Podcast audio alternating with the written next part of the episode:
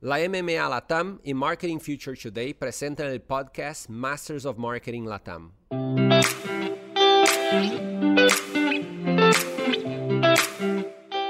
Hola, soy Soledad Moll. Me acompaña Rocío Bravo, editora de Hispanic Latam en Marketing Future Today, y Federico Barallobre, CMO de Modo. En este episodio vamos a conversar con Victoria Cole, CEO de Gunderman Thompson. Hola a todos, bueno, un placer, Victoria, que estés, que estés hoy con nosotros. La verdad, difícil para nosotros haber elegido un solo tema para conversar con vos. Podemos hablar de un montón de cosas, pero me parece que es interesante todo lo que vienen haciendo en la agencia. Vamos a tratar de hacer hincapié eh, en un montón de temas que tienen que ver con eso. Eh, diversidad, inclusión, pero sobre todo la humanización de las marcas. ¿Cómo lo estás viendo y qué están haciendo al respecto?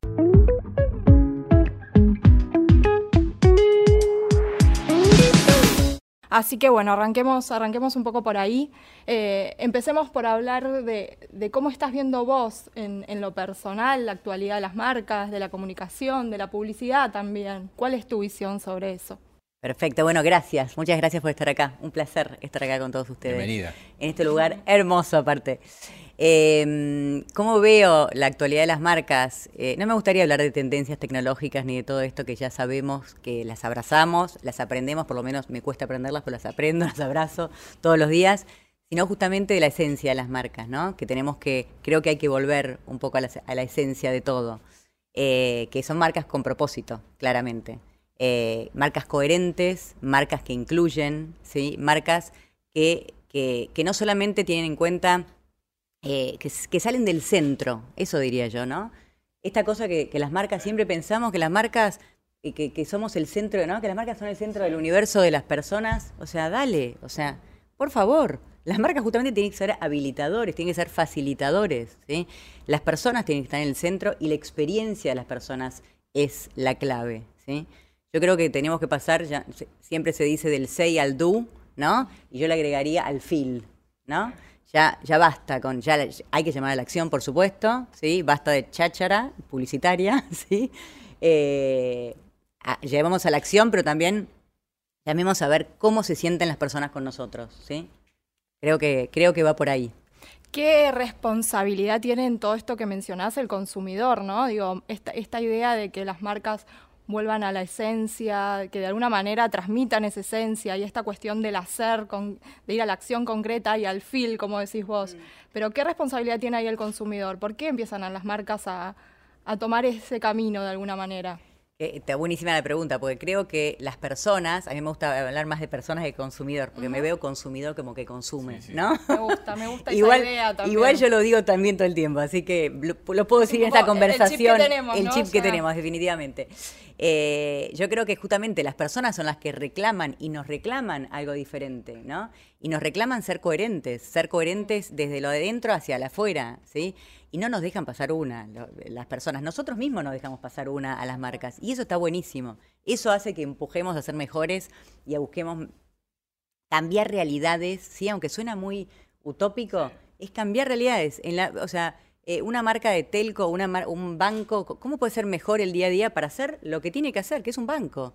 ¿sí? O sea, nada más ni nada menos que eso. O sea, ¿cómo facilita el día a día de las personas? ¿sí? La persona que reclama, la persona que, exige, ¿sí? es la persona para mí que, que, justamente que, potencia las marcas ¿sí? para ser mejores. Vicky, ¿cómo ves, ¿cómo ves el nivel de madurez de las marcas en expresar ese propósito o esa causa? En, primero en, entender a las personas, como dijiste, para ver en qué las puedo ayudar, y después en expresarlo y ser coherente con eso. ¿Cómo, cómo ves el nivel de madurez hoy?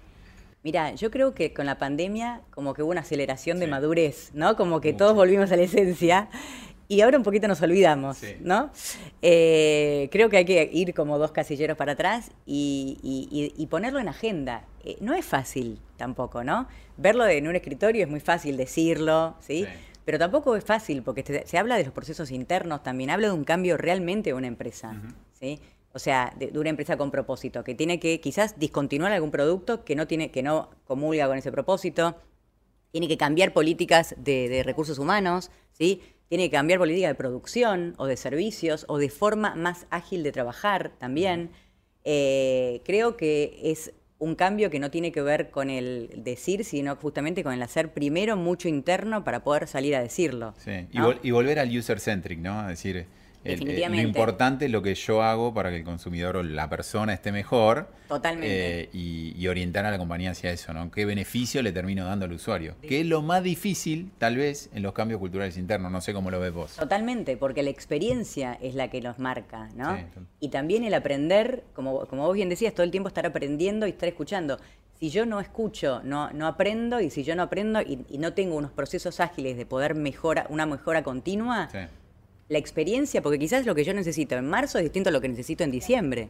Entonces Sí. necesitamos un proceso, algo que tenga una mejora continua para, que, para poder estar a la altura Sí. ¿no? de, de- Sí. de lo que las personas necesitan. Buenísimo. Victoria, todo esto, todo esto que mencionás implica un montón de desafíos para las marcas. Eh, algunos ya mencionaste, ejemplo de ir cambiando un producto que no es acorde con, la actualidad, con, esa persona que hoy exige otra cosa y demás. ¿Qué otros desafíos estás viendo? Eh, ¿Cómo los están abordando de alguna manera? Yo creo que el, desafío más grande es la adaptación, ¿no? Y esta escucha que, decíamos recién, recién co- con, Fede. Eh, creo que el estar preparados para poder adaptarnos, porque se habla mucho del real time, pero es muy difícil el real time, ¿no? O sea, no lo Demasiado, sabés. demasiado. Es muy difícil. Sí, Entonces, sí. ¿cómo nos preparamos para poder tener realmente un real time más cercano, ¿no? Y no cuando ya, este, o sea, la adaptación creo que para mí es el desafío más grande, la velocidad también eh, y la coherencia. De nuevo, la coherencia, ¿no? No por hacer todas las cosas que empezaron a decir muchas marcas en la pandemia que después no, no se pudieron sostener porque no están en la esencia o no, no pueden ser coherentes, ¿sí? Y, y vinculado, vinculado con eso también eh, es muy importante eh, la cultura, como, como mencionaba Fede, pero también eh, esa cultura se forja a partir de las personas que forman parte ¿no? de una marca y demás. Eh, y de talentos particulares, habilidades particulares. ¿Qué estás viendo al respecto? O sea, ¿qué necesidad hay hoy en términos de perfiles? ¿Cómo se configura hoy un equipo para que realmente lleguemos a esa esencia que estamos buscando? ¿Cómo cambió eso de alguna manera? Yo creo que es diversidad, diversidad, diversidad, diversidad, también diversidad, y ya que estamos, diversidad. Diversidad. equipos diversos, eh, desde mi punto de vista, son los equipos que transforman, ¿no? Porque son los equipos que, si somos todos iguales y todos más o menos pensamos lo mismo, no vamos a ver un problema de una manera diferente, ¿sí? Y la sociedad es diversa. Entonces, lo que nosotros como marcas tenemos que pensar, ponernos en los zapatos de distintas personas con distintos problemas para poder resolverlos todos juntos o en etapas, ¿sí? O por lo menos poder verlos.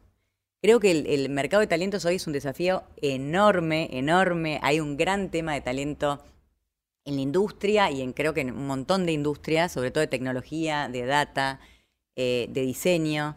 Eh, y creo que eh, también las, las empresas con propósito son las empresas que también atraen talento. Entonces no solamente atraen personas, sino que también eh, talento para, para trabajar. No sé si Ro, contesté tu pregunta. Sí, o me totalmente. fui por las ramas. No, totalmente. Y, y me das pie para hablar un poco de ese gran concepto que es el de diversidad.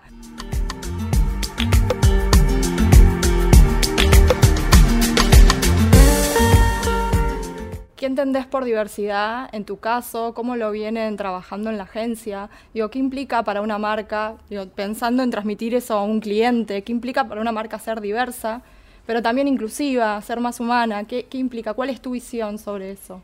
Uy, implica, implica Qué también. pregunta. Qué pregunta. Eh, implica, implica mucho trabajo, implica primero mucha conciencia, implica un poco también ponerlo en agenda, de nuevo, sí, porque de nuevo, la, eh, o sea, insisto con la coherencia.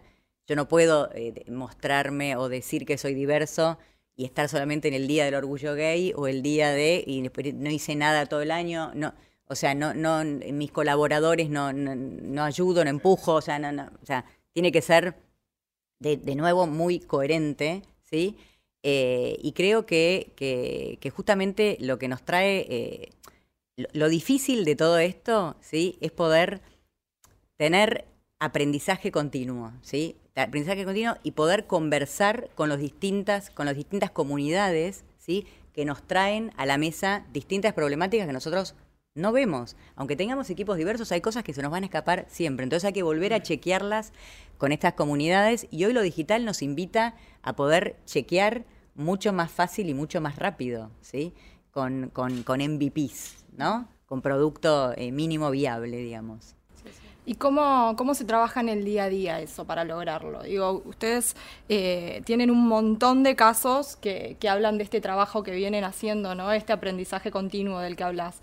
Digo, pero ¿cómo se trabaja justamente para después verlo en un caso, en un caso de éxito como es, hemos visto tantos? No sé si querés mencionar algo para, para, entender un poco también ese aprendizaje, qué es lo que, qué es lo que se aprende y reaprende y, y, y nuevamente volvemos a aprender porque porque no hay libros escritos de diversidad, digamos. No, no, no, lo estudiamos, obvio. no lo sabemos. Eh, digamos, uno, uno mide también ciertos riesgos, porque si habla de ciertos aspectos y se equivoca, es, es hasta riesgoso en algún sentido. Totalmente. Si sí. no sos coherente como marca.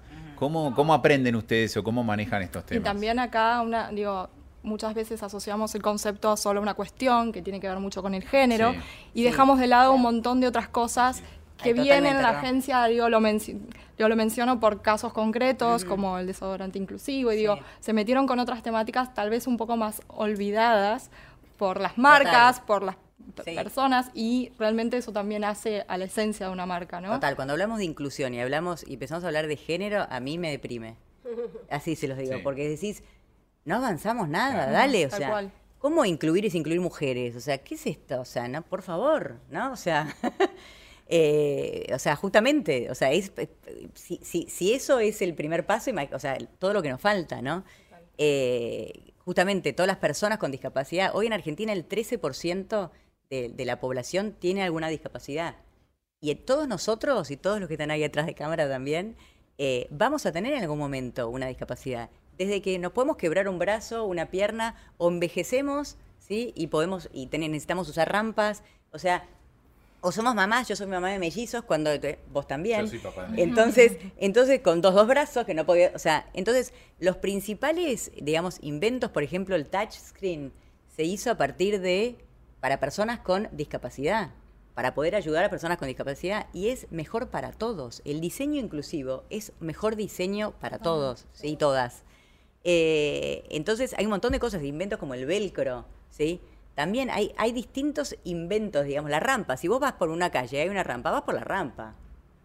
¿No? Sí, ¿O quién mejor va por que la una escalera. Mejor que una escalera. Entonces, digamos, eh, no solamente, porque muchas veces es hay, hay mentalidades o- o, ¿no? que dicen, bueno, es un porcentaje, primero es un porcentaje muy importante de la po- población, ¿sí? A ver, ¿no? Y segundo, estamos hablando de, de propósito y de profit también, Sí, ¿sí? Estamos hablando de, pers- de personas que también quieren comprar nuestros productos. eh, O sea, ¿y por qué no vamos a ser accesibles nosotros, nuestros productos, nuestros servicios a todas esas personas con diferentes, eh, diferentes con discapacidades? ¿sí?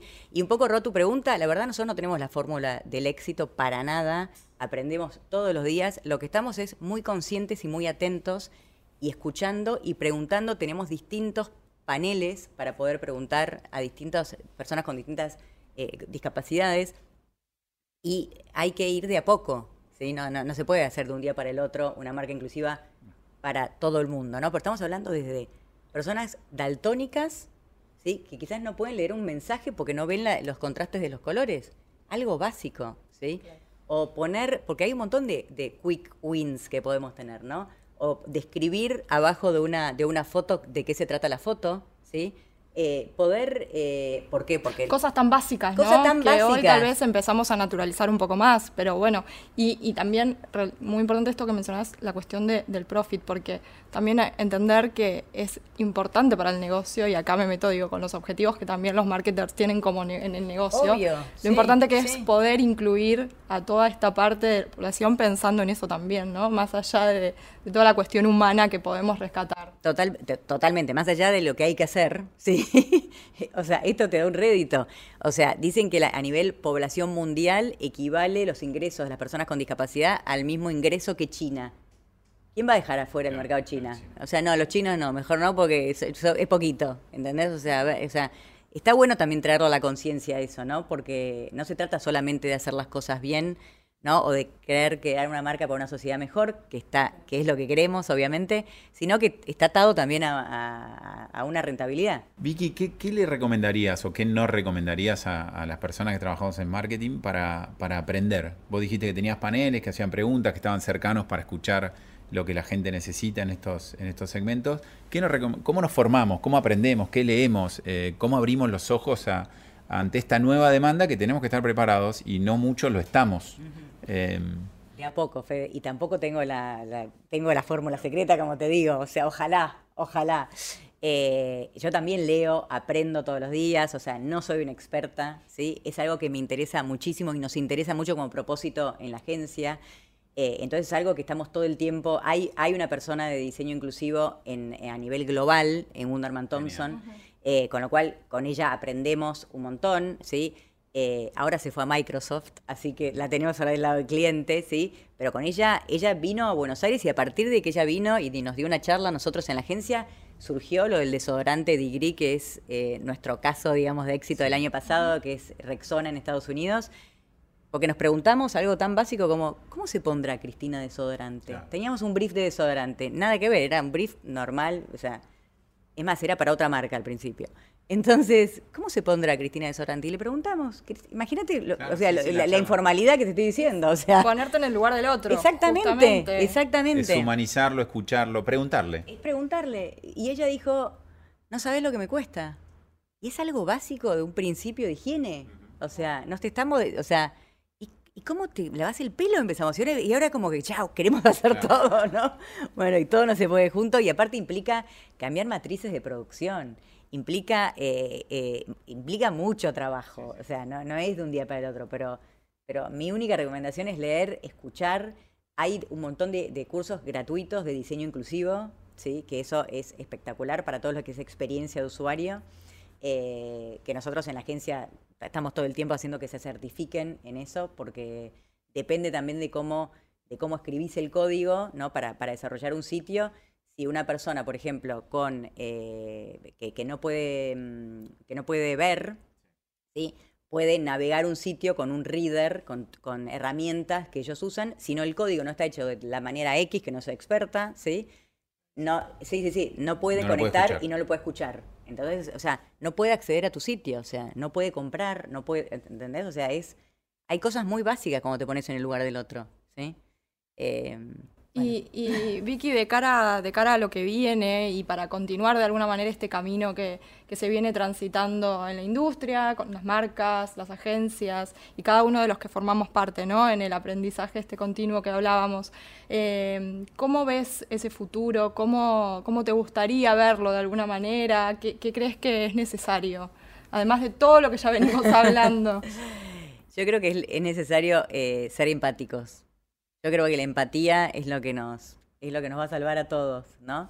Porque nos va a salvar de, de- y nos, para mí es lo que nos conecta con el otro, siendo líderes con, con nuestros colaboradores, eh, con nuestros clientes, de los clientes con las agencias, o sea, la empatía, ¿no? Es como, y, y esto que decías vos, Rob, ponerte en el lugar del otro, ¿sí? Eh, ¿Qué le está pasando? ¿Por qué me está diciendo esto? ¿Sí? Creo que si las marcas eh, empezamos a ser más empáticas, ¿sí? Em- podemos eh, lograr mucho, o sea, vos aparte, ¿qué, qué es lo que querés? Ya, ya para mí, ¿no? Desde mi punto de vista, las marcas aspiracionales, ¿no? Como hablábamos quizás antes, ¿no? Que a mí ya hace unos años era como aspiracional.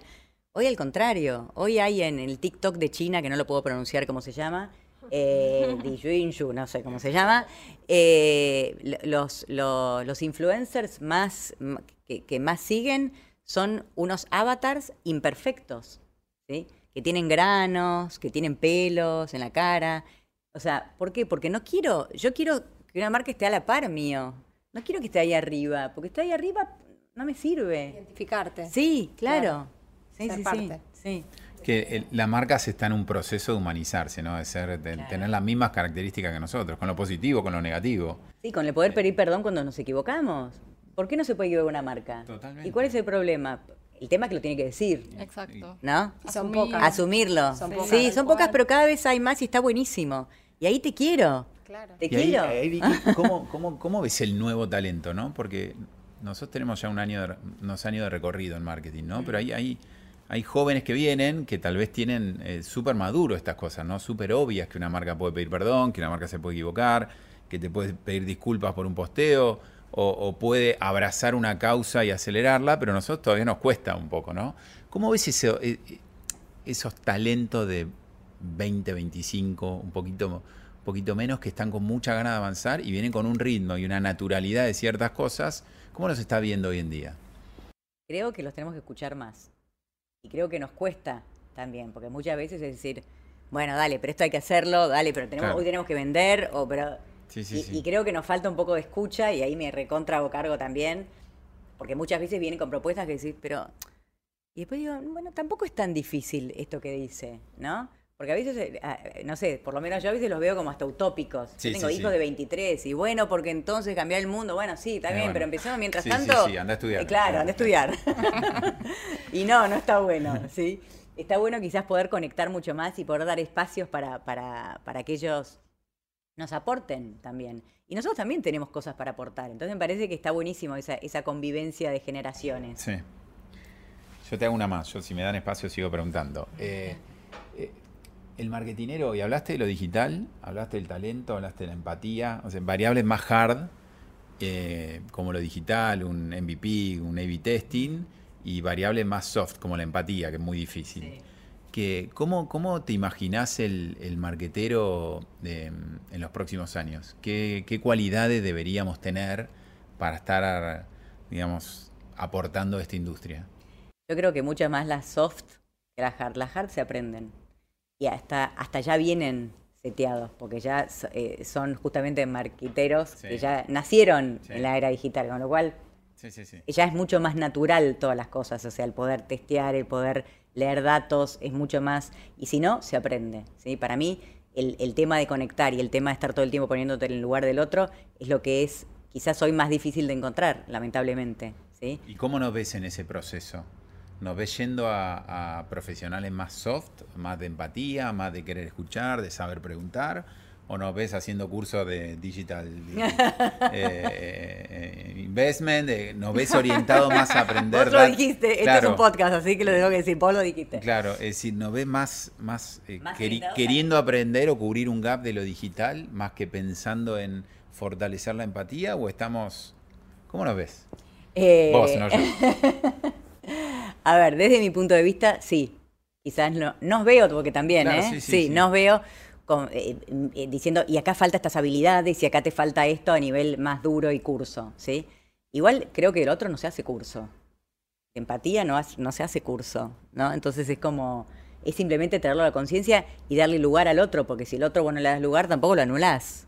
Entonces, Sí, es un trabajo más personal o de equipo, de aprender, ¿no? Cómo es esa escucha, cómo hay que hacer, co- tratar de ser empático si no lo sos. Total, hacer, hacer eh, ¿no? Eh, visiones, o sea, como recap de cosas que, que a ver si hiciste bien o hiciste mal como equipo y poder hablarlas, ¿no? Todo lo que son también lo que tiene la metodología ágil, Sí. que te invita un poco a la conversación de, de- de qué hiciste bien, qué hiciste mal.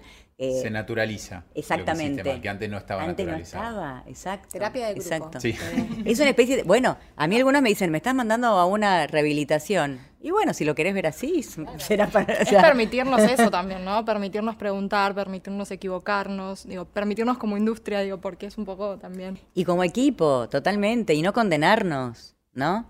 El tema es que si somos conscientes y tenemos que aprender de eso. Si, si eso lo pasamos de largo, y- ahí estamos en el horno. Bueno, ahí tiene que haber una líder como vos, ¿no? Que, que- que realmente baje eh, esa pasión, esas ganas de mejorar como personas y como equipo, porque primero tenés que mejorar como persona y después terminás eso trasladándolo al trabajo. Y, y bueno, ahí una líder, una de las preguntas tiene que ver con eso, ¿no? Porque digo, ¿qué, qué liderazgo se necesita hoy? De personas como vos que lideran equipos tan grandes, tan diversos, atendiendo clientes tan distintos también, con diferentes propósitos y diferentes aperturas mentales, ¿no? Eh, ¿Qué te parece que un líder hoy en industria tiene que tener por lo menos tres pilares básicos, ¿no? Como para, para diferenciarse con todo esto que fuimos hablando, ¿no? O Claro. sea, Yo creo que líderes imperfectos necesitamos, cada vez más líderes imperfectos. O sea, para los perfectos, de nuevo, la aspiración, no, chau. Eh, líderes que trabajen para las personas, no personas que trabajen para los líderes. ¿no? Para mí ese es un cambio de cabeza que está buenísimo. Cuesta. Un montón. Porque, porque implica que implica soltar el poder y el control. ¿no? Recién antes hablábamos eh, atrás de cámara de lo híbrido, el trabajo, pero ¿cómo sabés si todos trabajan? Y la verdad no lo sé. Y la verdad confío en el equipo. Y, y después las cosas caen por su propio peso, porque también en el equipo empiezan a decir, Sí, sí, sí, "Ah, sí. si vos no trabajás, me haces mal a mí. Tal Entonces, o sea, Entonces yo creo que cada vez se, se necesitan más líderes imperfectos, empáticos eh, y líderes que trabajen para las personas que no, y, y que suelten el poder y el control, que nos cuesta un montón. Y yo no me considero un ejemplo. Bueno, Me cuesta un montón. Definitivamente, Está estoy en bueno. proceso continuo de aprendizaje. Estamos Está todos deconstruyéndonos en algunos aspectos. Totalmente. Digamos, los últimos años fue una obviedad que tuvimos que desaprender mucho, que tal vez cuesta más que aprender y por eso te preguntaba mucho de los jóvenes, porque los jóvenes naturalizan muchas cosas que nosotros tenemos que desaprender. Totalmente. Eh, Sí. Pero bueno, ahí vamos. ¿Y cómo, cómo ves el marketing eh, del futuro? Ahora están pasando muchas cosas en el mundo, ¿no? Pasaron, eh, pasamos por la pandemia, o estamos pasando por la pandemia, estamos pasando por, por, una guerra también en, Europa, que, hay líderes eh, más positivos, más negativos. Eso también cuestiona cómo hay muchas marcas tomando decisiones al respecto. Eh, ¿Cómo ves el marketing más, más global? ¿En qué dirección debería ir en ese sentido? Yo creo que un poco lo que hablamos antes con el tiene que ir hacia la empatía tiene que ir a lo que vos dijiste antes, Fede, del humanizar las marcas. Y sí usar la tecnología, porque el futuro, o sea, la tecnología tenemos que usar a nuestro favor, ¿sí? Usar la tecnología como habilitador de ese propósito, no arriba de ser tecnológico porque soy tecnológico, ¿no? Eh, y, aprovechar las fuentes de datos que tenemos, que son infinitas, ¿sí? Poder procesarlos y poder actuar en consecuencia, porque eh, las personas nos están diciendo mucho con su comportamiento, más con su comportamiento digital. Entonces, ¿qué hacemos nosotros al respecto con eso? Creo que hoy nos falta todavía muchísimo ahí para poder eh, mejorar, de nuevo, volvemos a los mismos conceptos un poco, no sé si dije algo nuevo, pero... Sí, sí, sí. Y, y- y de alguna también, de alguna manera también segmentar esas audiencias Totalmente. y poder entenderlas y poder direccionarle un mensaje empático Acorde. y acorde y relevante para cada uno de los usuarios o Totalmente, personas. eso es un tema súper importante, personalización, totalmente. Bueno, ¿cuántos conceptos? O sea, difícil hacer un resumen, pero bueno, me quedo con uno del principio, sobre todo esta necesidad de que las marcas salgan del centro, que busquen esa esencia pensando en esas personas y no hablemos más de consumidores, como decías. Eh, la verdad que es un placer, un placer eh, hablar con vos como siempre. Muchas gracias por estar presente en un nuevo episodio de Masters of Marketing Latam. Y gracias Audi por permitirnos estar en este espacio en el que estamos tan cómodos como siempre. Recordá que podés acceder a otros contenidos de MMA Latam en diferentes formatos en la plataforma Marketing Future Today.